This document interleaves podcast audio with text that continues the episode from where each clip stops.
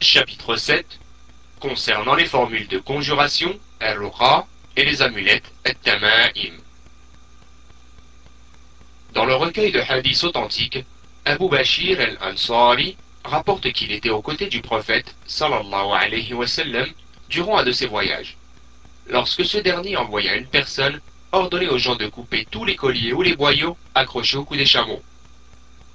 Rapporté par Al-Bukhari dans le livre du Jihad et par Muslim dans le livre des vêtements et parures.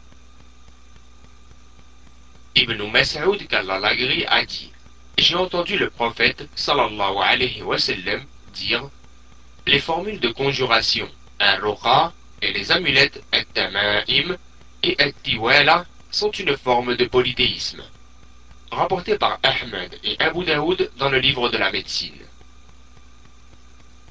Abdullah ibn Hukaym rapporte ces paroles qu'il attribue au prophète sallallahu alayhi wa sallam. Quiconque s'attache à une chose, y sera voué et sera délaissé par Allah. Rapporté par At-Tirmidhi dans le livre de la médecine et par Ahmed dans El-Musnad. Les amulettes, at-tama'im, sont des choses que l'on accroche au cou des enfants pour les protéger du mauvais œil. Cependant, si l'élément accroché n'est autre que du Coran, alors certains prédécesseurs, salaf, l'ont toléré, d'autres ne l'ont pas toléré, et l'ont classé parmi les interdits, comme par exemple Abdullah ibn Mas'ud qu'Allah Sur les formes de conjuration, al-ruqa, il s'agit de ce que l'on appelle al-azaim. Cependant, les textes font exception de celles d'entre elles qui ne comportent pas de polythéisme, car le prophète sallallahu alayhi wa sallam a toléré celles qui protégeaient du mauvais œil et du venin. Et tiwala s'agit d'une chose que les gens fabriquent en prétendant qu'elle suscite l'amour du mari pour son épouse et réciproquement. Ahmed rapporte que Rouwaïfir a dit Le prophète sallallahu alayhi wa sallam m'a dit Oh Rouwaïfir, peut-être vivras-tu assez longtemps pour informer les gens que celui d'entre eux qui tresse sa barbe ou accroche une corde en boyau contre le mauvais œil ou se nettoie après un besoin à l'aide d'un crottin d'animal ou d'un os, qu'il sache que Mohammed le désavoue. Rapporté par Ahmed. Saïd ibn Jubayr a dit Celui qui arrache l'amulette, tamima, du cou d'une personne, c'est comme s'il avait libéré un esclave. Rapporté par Waqir. Waqir rapporte aussi d'après Ibrahim il considérait comme détestables les amulettes et qu'elles contenaient du Coran ou autre chose. Les points à retenir. Premier point l'explication des Loka et des Tamaim. Deuxième point, l'explication de la Tiwala. Troisième point, ces trois choses sans aucune exception font partie du polythéisme. Quatrième point, les formules de conjuration el consistant à prononcer des paroles de vérité contre le mauvais œil et le venin n'en font pas partie. Note du traducteur consistant à prononcer des paroles de vérité, c'est-à-dire qu'elles consistent en du Coran ou des invocations prononcées par le prophète sallallahu alayhi wa sallam. Cinquièmement, les savants ont divergé concernant le statut d'une amulette uniquement composée de Coran. Fait-elle partie du polythéisme ou non? Sixièmement, accrocher des cordes en boyau au cou des montures contre le mauvais œil fait aussi partie du polythéisme. Septièmement, la dure menace pesant sur quiconque accroche une corde en boyau contre le mauvais œil. Huitièmement, la récompense méritoire de celui qui arrache une amulette du cou d'une personne. Neuvièmement, les propos d'Ibrahim ne s'opposent pas à la divergence précitée concernant le statut des amulettes composées de Coran, car ils désignent les élèves de Abdullah ibn Mas'ud. Commentaire ce chapitre a pour but de définir le statut religieux des formules de conjuration, al-ruqa. Est le pluriel de ruqya. On désigne par ce terme l'ensemble des invocations et paroles que l'on prononce et récite, après lesquelles on souffle sur la personne ou le membre atteint. Certaines de ces formules de conjuration ont un effet physique sur le corps, d'autres ont un effet sur les âmes. Certaines sont permises et légiférées d'autres sont une forme de polythéisme. En outre, le législateur a toléré les formules de conjuration exemptes de tout polythéisme. Le prophète sallallahu alayhi wa sallam a dit Il n'y a pas de mal à utiliser les formules de conjuration tant qu'elles ne comportent pas de polythéisme. En revanche, les formules polythéistes sont celles comportant des demandes de protection ou de secours à autre qu'Allah, ou celles qui comportent les noms de certains démons, ou celles dont le patient pourrait croire que l'efficacité serait indépendante de la volonté divine. Tous ces types de formules ne sont pas permises et font partie des formules polythéistes. At-tama'im est le pluriel de tamim.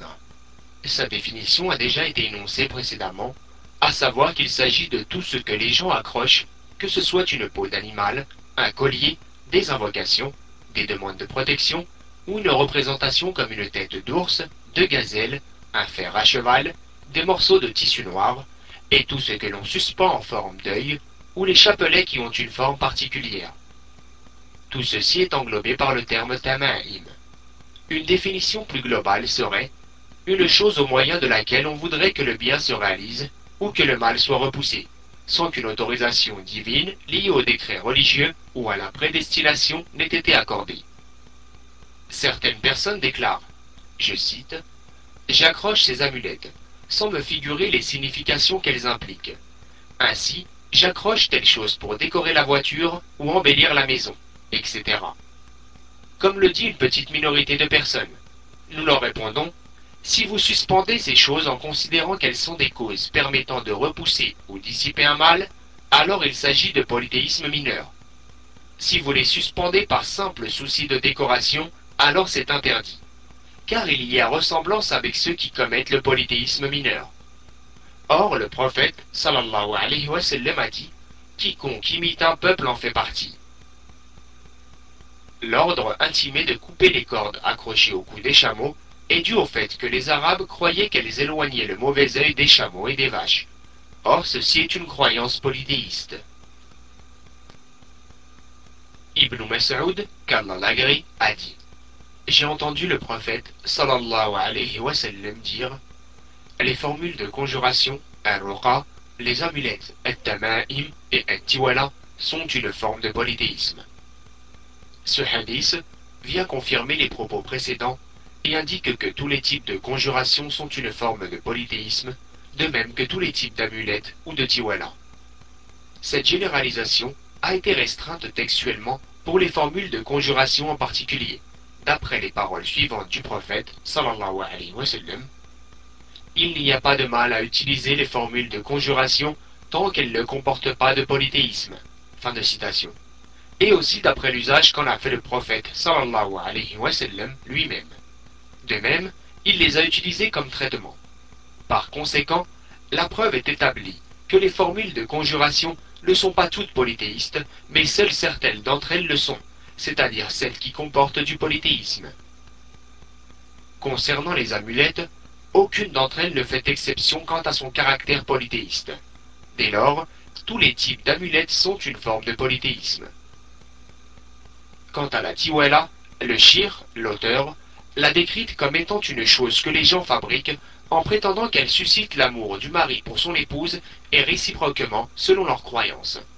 C'est donc une forme de sorcellerie que les gens du peuple appellent as-saf wal-atf, l'éloignement et l'attachement du conjoint.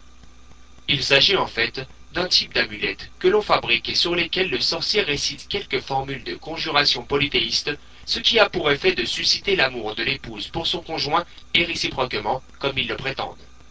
Or, ceci est une forme de sorcellerie, et la sorcellerie est une forme de polythéisme et de mécréance. Abdullah ibn Hukaym rapporte ces paroles qu'il attribue au prophète sallallahu alayhi wa sallam. Quiconque s'attache à une chose, y sera voué et sera délaissé par Allah. Le mot chose est un terme indéfini dans un contexte conditionnel. Par conséquent, elle englobe toutes les choses. Ainsi, toute personne s'attachant à une chose y sera vouée. Quiconque restreint cette généralisation en faisant exception d'un certain type d'objet qui s'attache, les preuves sont contre lui, car le hadith précité est général. Par ailleurs, si le serviteur est voué à un autre qu'Allah, la perdition le cernera alors de toutes parts, car la dignité du serviteur, sa réussite, son succès, le caractère louable de son intention et de ses actions ne sera à qu'à condition qu'il soit attaché à Allah seul, que ce soit dans ses actes, ses propos, son avenir et l'éloignement des mots. Ainsi, c'est en Allah qu'il trouve toute l'attention dont il a besoin, et c'est en Allah qu'il trouve la joie. C'est à lui qu'il est attaché, à lui qu'il s'en remet, et c'est en lui qu'il place sa confiance. Quiconque atteint donc cet état, en reportant sa confiance en Allah et en chassant les créatures de son cœur, verra que même si les cieux et la terre se liguaient contre lui, Allah lui ménagerait une issue, car il a placé sa confiance en Allah et s'en est remis à l'immense. Élevé soit sa sainteté et que ses noms soient sacrés. Sur le dire, les amulettes, et sont les choses que l'on accroche au cou des enfants pour les protéger du mauvais œil. L'auteur a utilisé le terme chose pour englober toute chose qui s'accroche sans caractéristique particulière afin de repousser le mauvais œil, se protéger d'un mal ou attirer un bien pour soi-même. Sur le dire, je cite, Cependant, si l'élément accroché n'est autre que du Coran, alors certains prédécesseurs l'ont toléré. Fin de citation. La preuve textuelle indique que toutes les formes d'amulettes sont interdites. Toutefois, étant donné que l'objet accroché est uniquement composé de Coran, on ne commet donc pas de polythéisme, car on accroche un des attributs d'Allah qui n'est autre que sa parole. Par cet acte, on ne lui associe donc pas de créature afin de repousser un mal. Ahmed rapporte que Rouaïfi a dit Le prophète sallallahu alayhi wa sallam m'a dit Oh Rouaïfi, peut-être vivras-tu assez longtemps pour informer les gens que celui d'entre eux qui tresse sa barbe ou accroche une corde en boyau contre le mauvais œil ou se nettoie après un besoin à l'aide d'un crottin d'animal ou d'un os, qu'il sache que Mohammed le désavoue. Concernant l'expression ou accroche une corde en boyau, il faut déduire que la restriction de la portée du terme corde par le terme en boyau doit être correctement comprise. En effet, l'interdiction ne porte pas sur la corde en boyau en tant que telle, mais plutôt sur la corde dont on croit qu'elle peut repousser le mauvais œil comme c'est le cas des cordes faites en boyau. Qu'il sache que Mohammed le désavoue. C'est une des expressions indiquant que l'acte concerné fait partie des grands péchés, et ceci fait ressortir la gravité du péché. D'ailleurs, le polythéisme mineur fait partie des grands péchés, tout comme le polythéisme majeur.